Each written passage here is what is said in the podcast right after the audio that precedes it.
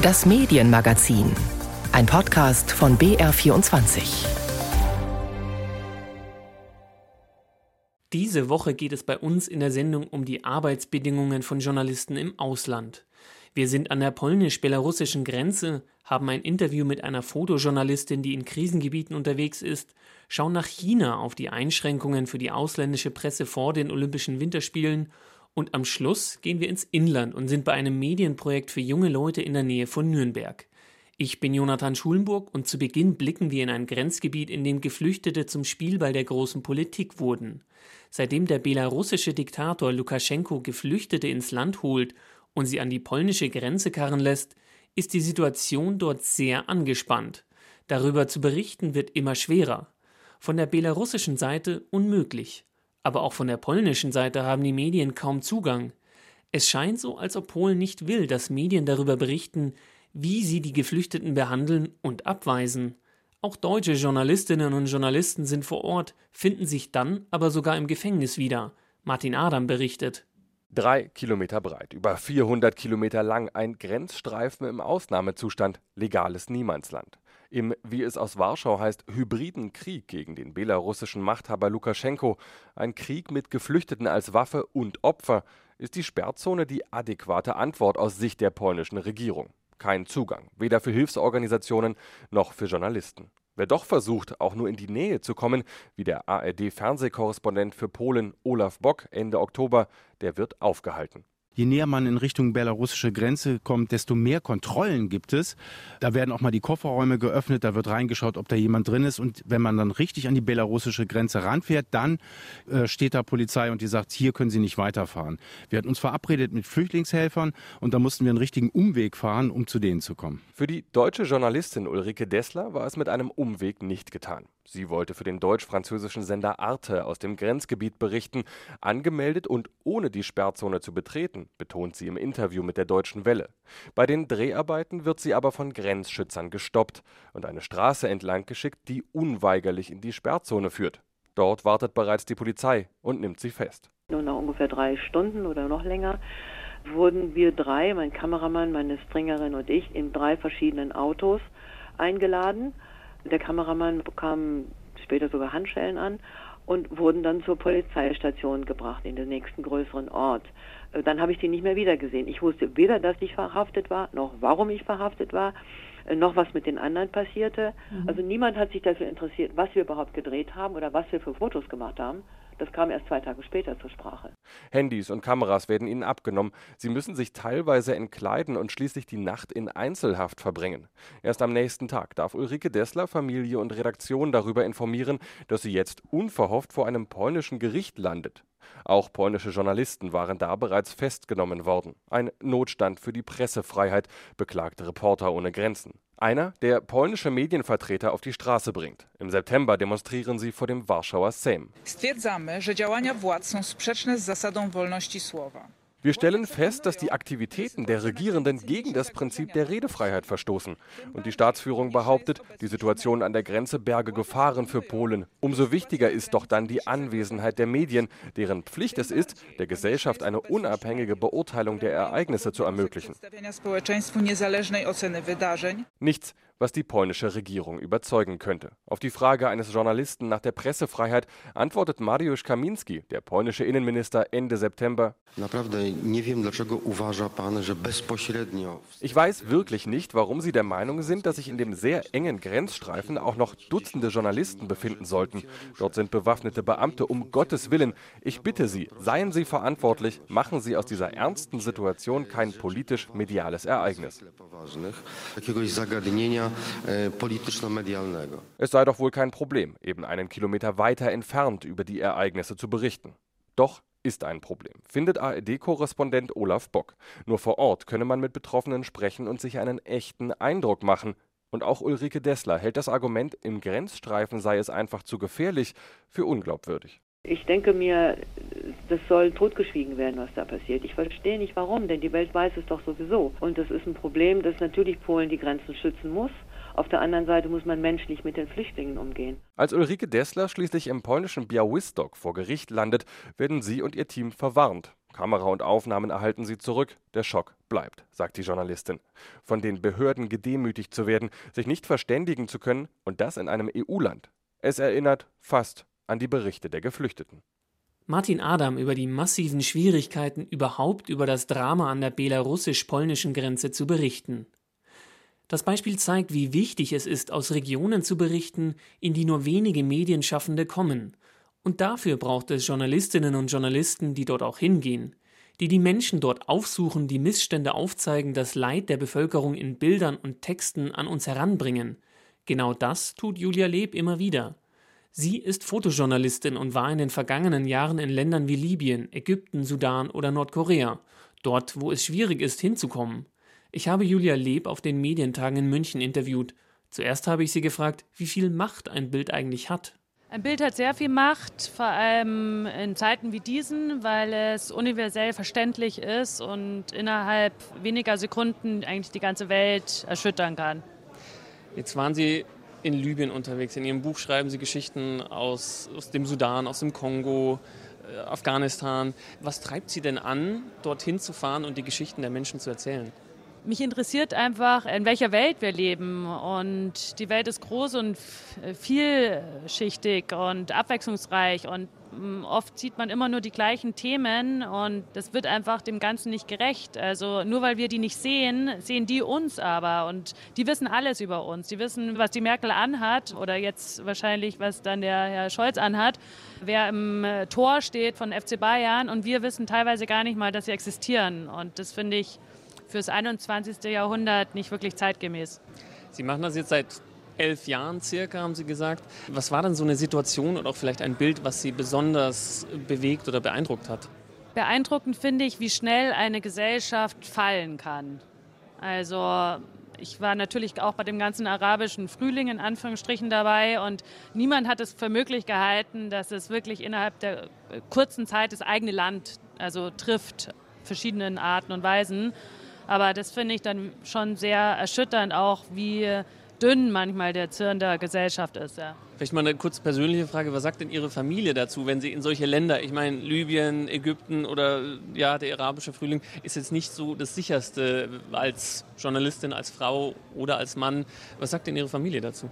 Ich habe äh, zum großen Teil das nie kommuniziert, wo ich hinfahre, ähm, aber es ist natürlich nicht sehr schön für das private Umfeld, weil die natürlich gar keine Kontrolle haben und wenn man vor Ort ist, natürlich auch gar kein Kontakt stattfindet. Oft gibt es dort auch kein Internet und das ist, glaube ich, nicht besonders schön für die. Ja. Dann sind sie quasi mehrere Wochen kein Kontakt, kein gar nichts, kommen dann wieder zurück, leben dann in, in dieser Welt, haben aber natürlich die andere Welt ein bisschen verlassen. Fühlen sie sich da ein bisschen zerrissen, sage ich jetzt mal? Es sind natürlich verschiedene Realitäten, zwischen denen man agiert oder zwischen denen man lebt. Aber ich habe das Glück, dass ich eben die Bilder habe. Ich kann mit den Bildern arbeiten und sonst würden, glaube ich, die Bilder an mir arbeiten. Jetzt ist natürlich der Fotojournalismus oder der Krisenjournalismus auch nicht gerade ein sehr frauendominierter Beruf, sondern eher männerdominiert. Wie, wie schwer ist es denn als Frau, gerade in so einer Sphäre zu arbeiten? Als Frau zu arbeiten hat tatsächlich viele Nachteile, weil man natürlich auch körperlich einfach unterlegen ist. Auf der anderen Seite hat es auch sehr viele Vorteile, weil viele Menschen sich besonders bemühen, einen zu schützen oder weil man Zugang zu Situationen bekommt, die den männlichen Kollegen manchmal verwehrt sind, auch rein aus kulturellen Gründen. Jetzt habe ich gelesen, Sie arbeiten auch sehr viel mit 360-Grad-Videos und Filmen und filmen damit auch. Warum? Was ist da das Besondere dran? Das Besondere an 360 Grad ist, dass es das einzige Medium ist, das keinen Rahmen hat. Also jedes Telefon, jeder Computer, jeder Fernseher, jedes Ölgemälde ist immer umrandet. Und 360 Grad ist sozusagen die Befreiung der Umrandung. Und das ist das Besondere. Man schaut nicht auf das Medium drauf, sondern man ist mittendrin und kann sich vor Ort tatsächlich im 360-Grad-Modus selber einen Blick von vor Ort verschaffen. Das war Julia Leb, eine Fotojournalistin, die immer wieder in Krisengebiete reist. Ein Krisengebiet, das ist Afghanistan immer noch. Das Land, in dem die radikal-islamischen Taliban die Macht übernommen haben, ist allerdings wieder ein bisschen aus den Schlagzeilen verschwunden. Aber das Leid der Menschen vor Ort ist real. Die Wirtschaft liegt am Boden, Gehälter werden nicht gezahlt, die Menschen kommen nicht an ihr Erspartes und tauschen Waren gegen Essen. Nur hört man darüber nicht so viel, weil kaum mehr ausländische Journalisten im Land sind und die inländischen müssen sich verstecken oder warten auf ihre Ausreise. Nathalie Amiri, die ARD-Journalistin, die immer wieder aus dem Gebiet berichtet hat und auch noch viele Kontakte im Land hat, schildert die Lage der Medien so. Es gibt eine enorm lange Liste von Journalistinnen und Journalisten, die versuchen, aus dem Land zu gehen. Es gab eine Liste von 150 Journalisten, die Deutschland jetzt als schutzbedürftig akzeptiert hat, für die es Aufenthaltstitel jetzt gibt. Nur diese Journalisten werden ja auch im Land gejagt. Das heißt, man muss sie erst mal rausbringen. Es gibt ja keine Evakuierungsflüge mehr aus Afghanistan. Das ist ein Riesenproblem. Wie bekommt man diese Journalisten raus? Ein noch größeres Problem ist, dass Reporter ohne Grenzen tagtäglich Dutzende Dutzende Hilfsgesuche bekommt und nicht weiß, wie sie damit umgehen sollen, denn die Liste für Schutzbedürftige vom Auswärtigen Amt ist geschlossen. Das heißt, es kommt niemand mehr auf diese Liste drauf. Das heißt, Afghanen, die mit Deutschland gearbeitet haben, als Ortskräfte tituliert werden und das auch nachweisen können, die kommen nach wie vor raus. Aber eben diese Schutzbedürftigen, die keinen direkten Bezug zu Deutschland haben, nicht mehr. Also überlässt man diese Journalistin ihrem eigenen Schicksal, was natürlich dramatisch ist, denn die Taliban jagen Journalisten, sie verprügeln Journalisten. Frauen waren neulich in, in Kabul auf der Straße und haben demonstriert für ihre Rechte. Die Journalisten, die das berichtet haben, wurden inhaftiert, wurden gefoltert, wurden verprügelt. Journalisten verschwinden. Es ist eine wirklich dramatische Situation für inländische Journalisten. Für ausländische Journalisten, das, was ich gehört habe, ist es nicht so schlimm, weil die Taliban denen quasi so einen Schutz mitgeben, weil man braucht den Westen, man braucht die Gelder und deswegen werden ausländische Journalisten weitestgehend kommen sie geschützt durchs Land. Die Straßen, muss man schon auch sagen, sind sicherer als vor der Übernahme. Denn die Taliban ziehen da natürlich rigoros jetzt ihre Politik durch. Kriminalität, mafiöse Strukturen werden zerschlagen. Was aber eine Riesengefahr ist, ist der ISK, also dieser Ableger des IS in Afghanistan, die Anschläge eben verüben, die, die wirklich mit großer Opferzahl einhergehen. Natalia Amiri über Medienschaffende in Afghanistan. Und das Bild bestätigt sich wenn man auf die ganze Welt schaut. Christian Mier, der Vorsitzende von Reporter ohne Grenzen, zeichnete ein prekäres Bild der Pressefreiheit weltweit auf den Medientagen. Und man kann sagen, wenn man es mal in Prozentzahlen ausdrückt, die Pressefreiheit beschreiben, weltweit sind eigentlich nur 27 Prozent der Länder weltweit, die wir in der Rangliste der Pressefreiheit abdenken, in denen die Pressefreiheit gut oder mindestens zufriedenstellend, das heißt weiß oder gelb ist. Und in den restlichen 73 Prozent der Ländern ist die Lage entweder erkennbar problematisch, schwierig oder sehr ernst. Und das gibt, glaube ich, eine sehr grobe Einschätzung, ganz groben Überblick Überblick einfach mal, wie die Lage der Pressefreiheit ist. Die Situation ist in den letzten anderthalb Jahren während Corona nicht unbedingt besser geworden, so mir. Die Pandemie sorgte dafür, dass sich viele Länder nur auf sich konzentrierten und autoritäre Regime unbeobachtet schalten und walten konnten wenn man sieht, dass seit anderthalb Jahren ziemlich viele Journalistinnen und Journalisten verhaftet wurden, weil sie kritisch über die Corona-Politik ihrer Regierungen, ihrer lokalen Behörden berichtet haben, weil sie entlarvt haben, wo Gesundheitsbehörden nicht funktioniert haben, wo Krankenhäuser unsaubere, nicht funktionierende Hygienekonzepte hatten. Und das ist oft, muss man natürlich sagen, in den Ländern, die wir sonst zu den üblichen Verdächtigen oder zu den üblichen Feinden der Pressefreiheit gefällt Welt. Christian Mier war das, der Vorsitzende von Reporter ohne Grenzen. Ein solches Land, das rigoros gegen unliebsame Berichte vorgeht, ist China. Und genau dort werden im Februar 2022 die Olympischen Winterspiele stattfinden. In einem hermetisch abgeriegelten Gebiet. Drei Monate vor Beginn der Olympischen Winterspiele ist es für internationale Medien extrem schwierig, über das Großereignis zu berichten. Anfragen würden häufig gar nicht beantwortet und wenn, dann meist negativ. Ausländische Medienschaffende sind nach Angaben des Presseclubs in China auch mehrfach von Polizisten eingeschüchtert und an ihrer Arbeit gehindert worden. Benjamin Eisel berichtet.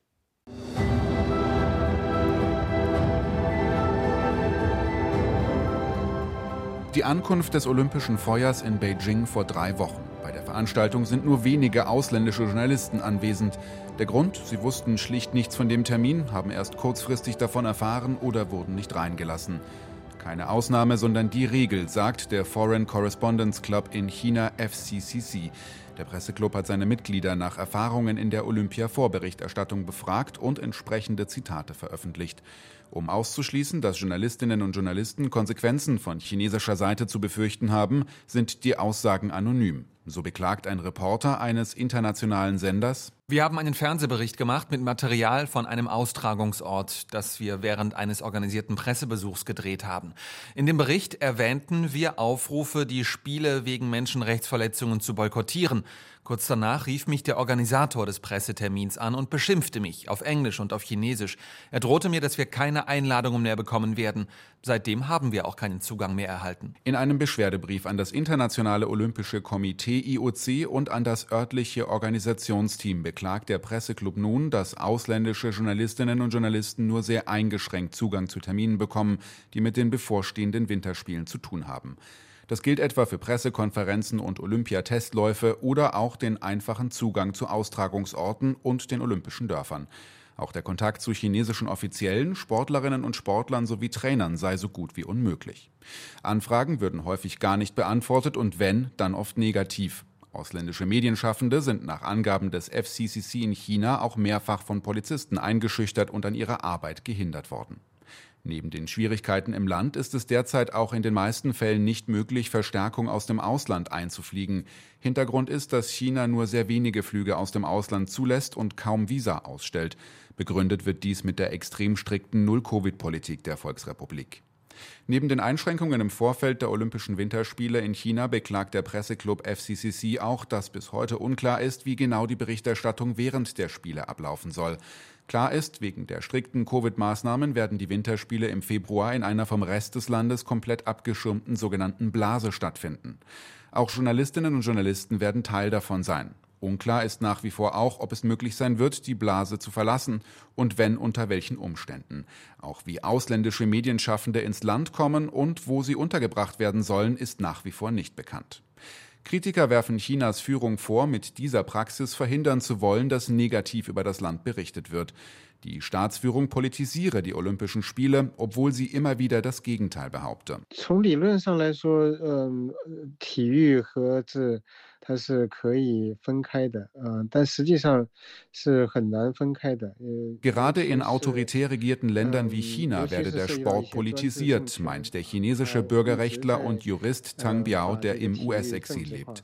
China trage die Olympischen Spiele nicht aus, weil die kommunistische Partei Sport so gern möge, sondern weil es sich um ein mächtiges Propagandawerkzeug handele. Und die Partei nutze die Spiele, um sich politische Legitimität zu verschaffen. Die Schwierigkeiten bei der Berichterstattung überraschen die wenigsten Journalistinnen und Journalisten in China. In der Volksrepublik herrscht keine Meinungs- und Pressefreiheit. Chinesischer Journalismus ist komplett auf Linie mit der Staats- und Parteiführung. Ausländische Journalisten werden seit Jahren bei ihrer Arbeit behindert. Zusätzlich dazu stehen Chinas Presseeinschränkungen im Widerspruch zur Olympischen Charta. Auch darauf weist der FCCC hin. Nach Regel 48 müssen alle notwendigen Maßnahmen ergriffen werden, um eine, Zitat, möglichst vollständige Berichterstattung durch die verschiedenen Medien und das größtmögliche Publikum weltweit zu erreichen. In einer ersten Stellungnahme hat das Internationale Olympische Komitee IOC mitgeteilt, es werde die Kritik aufgreifen und die Anliegen mit dem Nationalen Organisationskomitee besprechen.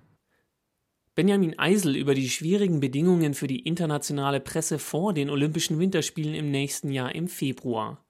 Mehr zu diesem Thema gibt es in der BR24 Reportage Olympianationalismus in China und Boykottaufrufe. Diese finden Sie in der ARD Audiothek oder überall, wo es Podcasts gibt. Heute haben wir viel über die schwierigen Bedingungen gehört, unter denen Reporterinnen und Journalisten oft arbeiten müssen. Jetzt kommt ein Beitrag, der Ihnen als Zuhörer mal veranschaulichen soll, wie viel Arbeit hinter einem Fernsehbeitrag eigentlich steckt. Mein Kollege Ralf Wege aus dem Regionalstudio Main-Rhön hat für das BR-Projekt Medienkompetenz junge Leute aus der Umgebung von Nürnberg begleitet. In ganz Bayern coacht der BR insgesamt zehn junge Reporterinnen und Reporter im Rahmen des Projekts. Und dann können wir danach im Prinzip deinen O-Ton irgendwie einbauen. Oder machen wir das einfach so rein? Ja, je nachdem, wie es halt ist. Sarah, Andi und Tobi wollen einen Fernsehbeitrag drehen. Darin geht es um einen Jugendraum, den sie selber umbauen. Für ihren Dreh schreiben sie erst einmal ein Konzept. Hierbei müssen sie einiges beachten, sagt die 17-jährige Schülerin Sarah. Wir wollen nicht einfach nur filmen, wie Jugendliche einen Raum ausbauen und dass dabei alles klappt, sondern wir haben versucht, eine Herausforderung zu finden, damit ein guter Spannungsbogen aufgebaut werden kann. Und dafür brauchen wir eine Hauptfigur, mit der man mitfiebert. Und die ist Andy Schlosser. Der 23-jährige Schreiner ist einer der drei Young Reporter und zugleich der Protagonist. Der Jugendraum ist jetzt fast fertig und das Spannende wird heute sein bei der Montage des Deckenelements, ob alles klappt, ob wir alles richtig bedacht haben, ob bei der Montage alles funktioniert, nichts kaputt geht, nichts runterfällt und es am Ende uns und den Leuten im Verein gefällt. Ein paar Tage später Dreharbeiten. Protagonist Andy und ein paar Freunde montieren in dem Kellerraum eine komplexe Deckenkonstruktion zusammen. Ob sie wohl passt und hält? Sarah und Tobi filmen sie. Dabei wenden die beiden die sogenannte Five-Shot-Technik an. Das heißt, in jeder einzelnen Szene der Montage versuchen sie bis zu fünf verschiedene Einstellungsgrößen mit der Kamera zu drehen, betont Sarah. Es gibt die Totale, die soll ein Gefühl für den Raum vermitteln, die Halbtotale, die zeigt Personen, dann noch die Nahaufnahme vom Gesicht, um Emotionen rüberzubringen und die Detailaufnahme, mit der man genau sieht, was gearbeitet wird. Und dann gibt es noch den Wow-Shot, in der der Zuschauer durch die Kameraperspektive staunen soll. Das Deckenelement besteht aus Holzlatten, die wellenförmig auf einer Holzplatte montiert sind. Andy und seine Freunde schrauben die Konstruktion über ihren Köpfen fest. Der Dreh hat den ganzen Tag gedauert. Sarah und Tobi haben insgesamt über zwei Stunden Videomaterial gesammelt. Und daraus soll ein dreiminütiger Fernsehbeitrag werden? Eine echte Herausforderung. Vom Dreh erholt beginnen sie am Laptop mit dem Rohschnitt, erklärt Andy. Beim Rohschnitt sichte ich erstmal das ganze Material und suche mir dann die Clips raus, die ich für mein Video verwenden möchte. Beim Schnitt ist das noch gar nicht sekundengenau, sondern einfach nur in der richtigen Reihenfolge. Die Herausforderung ist für mich dabei, immer zu entscheiden, welcher der bessere Clip ist auch mit der Angst verbunden, dass man mal den besseren übersehen hat. Nach ein paar Stunden ist der Rohschnitt fertig. Nun kommt der Feinschnitt. Dazu legt Tobi Musik an.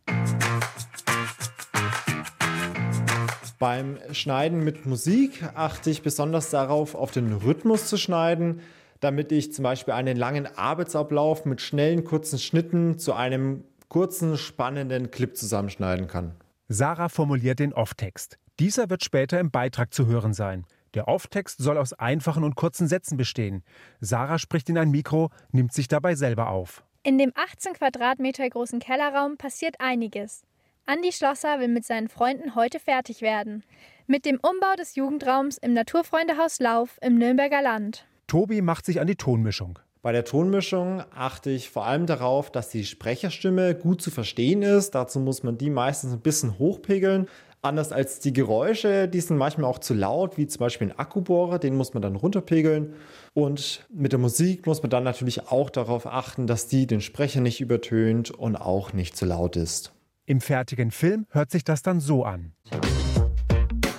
Der Raum ist fast fertig. Es fehlt nur noch das letzte Deckenstück. Aber der Einbau ist sehr aufwendig. Knapp drei Minuten ist der Fernsehbeitrag lang. Die drei Young Reporter ziehen Bilanz. Spannend fand ich, wie viel Vorbereitung es braucht für so einen Drehtermin, dass man nicht einfach drauf losdreht. Ich fand beeindruckend, wie viele Stunden Arbeit hinter so einem Fernsehbeitrag stecken. Und man ist echt erstaunt, wie viel Zeit nach dem Dreh nochmal für Schnitt und Ton draufgehen. Beeindruckt hat mich der Beruf des Videojournalisten, da in einer Person dort Kamera, Ton, Schnitt und Journalist zusammengefasst ist und diese Person diese vier Aufgaben gleichzeitig handeln muss. BR-Korrespondent Ralf Wege hat drei Jugendliche im Nürnberger Land betreut, sie gecoacht, einen Fernsehbeitrag über einen Ort zu produzieren, wo sie glücklich sind. Ihr Film ist für die ARD-Themenwoche Stadt, Land, Wandel. Wo ist die Zukunft zu Hause, die heute beginnt? Und damit verabschiedet sich das Medienmagazin. Wenn Sie von uns nichts verpassen wollen, die Sendung gibt es in der ARD Audiothek oder überall, wo Sie Ihre Podcasts hören. Bis zum nächsten Mal, sagt Jonathan Schulenburg.